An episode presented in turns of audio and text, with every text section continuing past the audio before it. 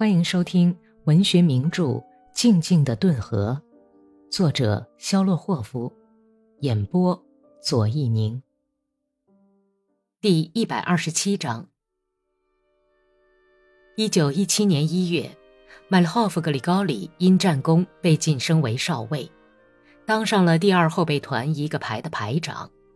九月里，他在肺炎痊愈后休假回家住了一个半月。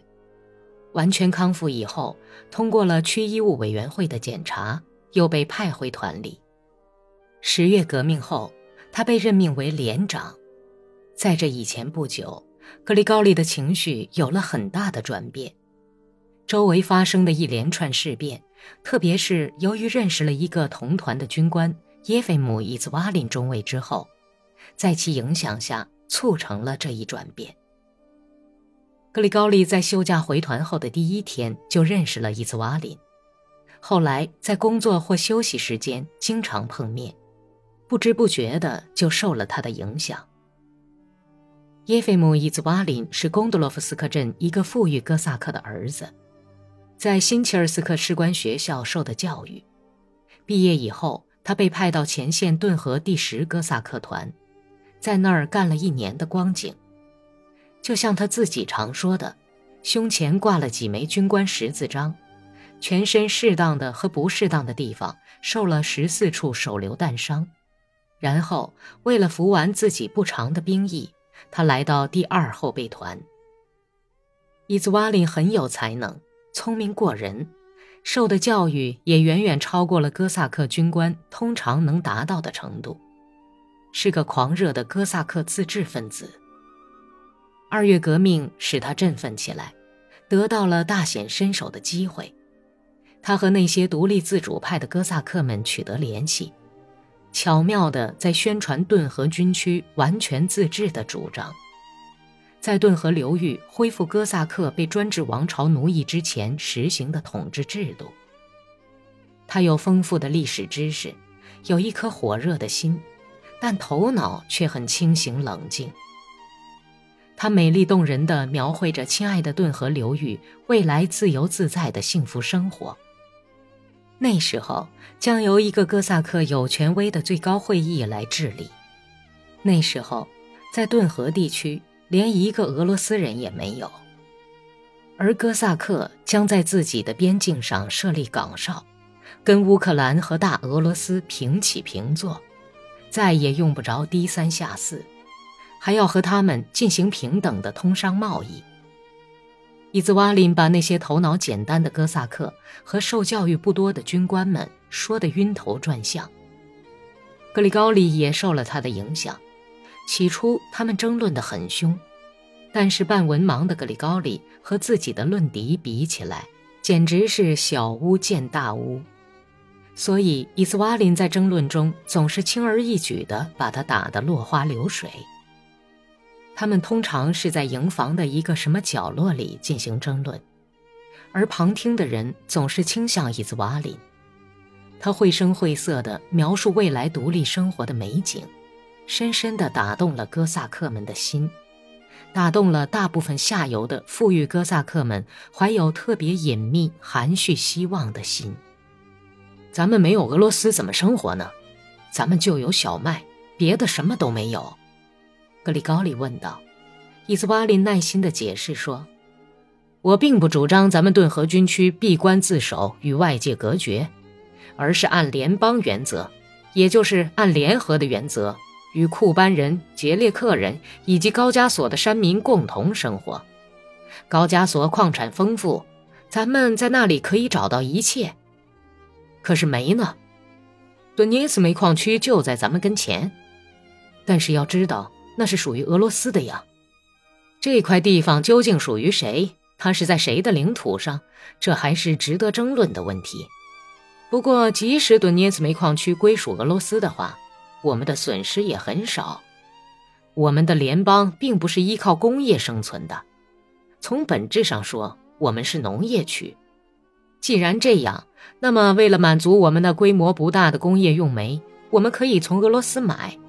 而且不仅是煤，许多东西也都可以从俄罗斯买，像木材、冶金工业产品，以及其他等等。咱们将要用上等的小麦和石油去交换。那么，咱们脱离俄罗斯究竟有什么好处呢？这是显而易见的。首先，可以摆脱政治上的监护，恢复我们被俄罗斯沙皇废除的旧制度，把所有迁移来的外来户都给遣送出境。在十年之内，用从外国输入机器的方法，大大提高我们的经济，这会使我们富强十倍。这块土地是我们的，我们的祖先用自己的鲜血浇灌了它，用自己的骨头使它肥沃起来。可是我们被俄罗斯征服了，四百年来，我们保卫俄罗斯的利益，根本没有为自己着想。我们有几个出海口。我们将拥有最强大的、能征善战的军队，不用说乌克兰，就连俄罗斯也不敢侵犯我们的独立。伊兹瓦林中等个子，身材匀称，宽肩膀，是个典型的哥萨克。他长着一头像没有成熟的燕麦似的黄色卷发，黝黑的脸，倾斜白皙的前额，脸上只有从两颊到白色的眉毛之间留下日晒的痕迹。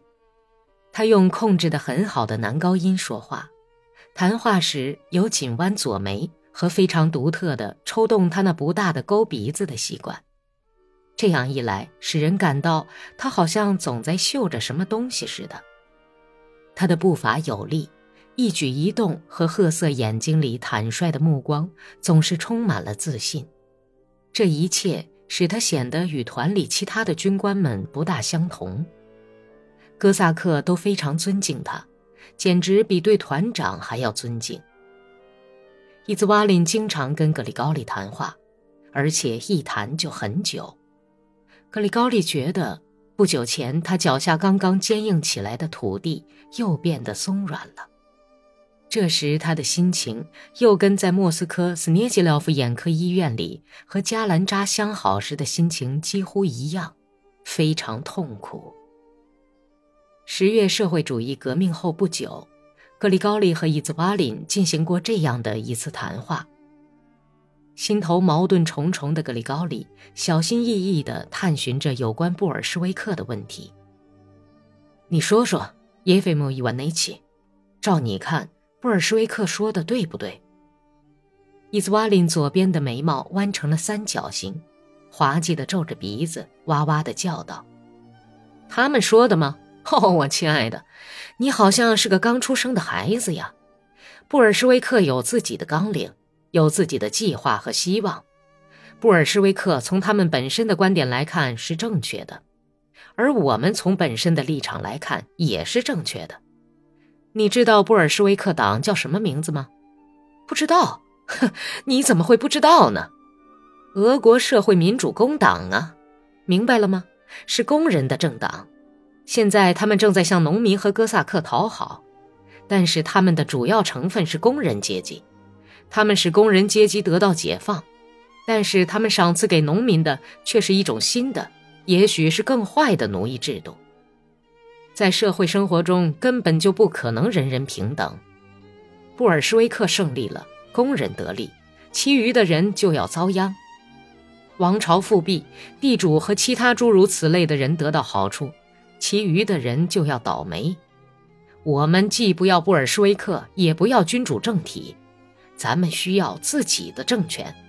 首先是要摆脱一切监护人，不管是科尔尼洛夫、克伦斯基还是列宁，不用他们，我们在自己的土地上也能搞得蛮好。